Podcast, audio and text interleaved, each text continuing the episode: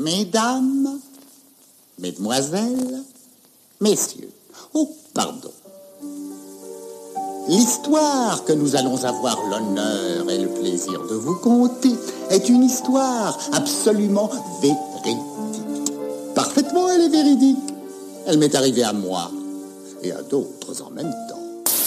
Le roi et l'oiseau, c'est l'histoire d'un petit ramoneur de rien du tout, du et de son amour pour une jeune et belle bergère convoitée secrètement par sa majesté.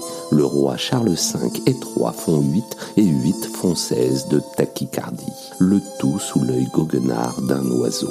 Au départ, tout le défi du premier long métrage d'animation français dans sa version initiale, La bergère et le ramoneur. À l'arrivée, une petite merveille intemporelle de poésie, d'humour et d'intelligence née de la complicité sans faille de Paul Grimaud, notre Walt Disney français, et de Jacques Prévert, l'un de nos plus grands poètes du XXe siècle. Cette petite pépite de l'animation à la française a non seulement marqué toute une génération d'enfants et de parents des années 80, mais a aussi et surtout peut-être traversé le temps pour être encore aujourd'hui une référence pour les amoureux de cinéma et de films d'animation. Alors oui, petit ramoneur de rien du tout, du tout, que ta bergère est charmante, et qu'importe les désidératas du roi de je ne sais quoi fait combien, tant que l'oiseau veille sur toi et sur nous. On peut pas aimer tout le monde.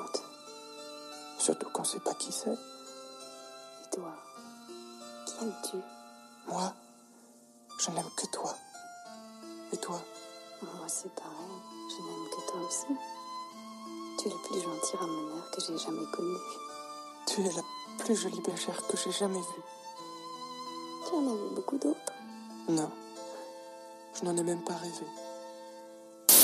La minute touche à sa fin pour nous suivre sur Facebook, YouTube, Insta et les autres et partager toujours et encore plus notre cinéma d'hier à aujourd'hui un simple hashtag Tout mon cinéma suffit. Et surtout, n'hésitez pas à vous abonner, liker, noter, commenter.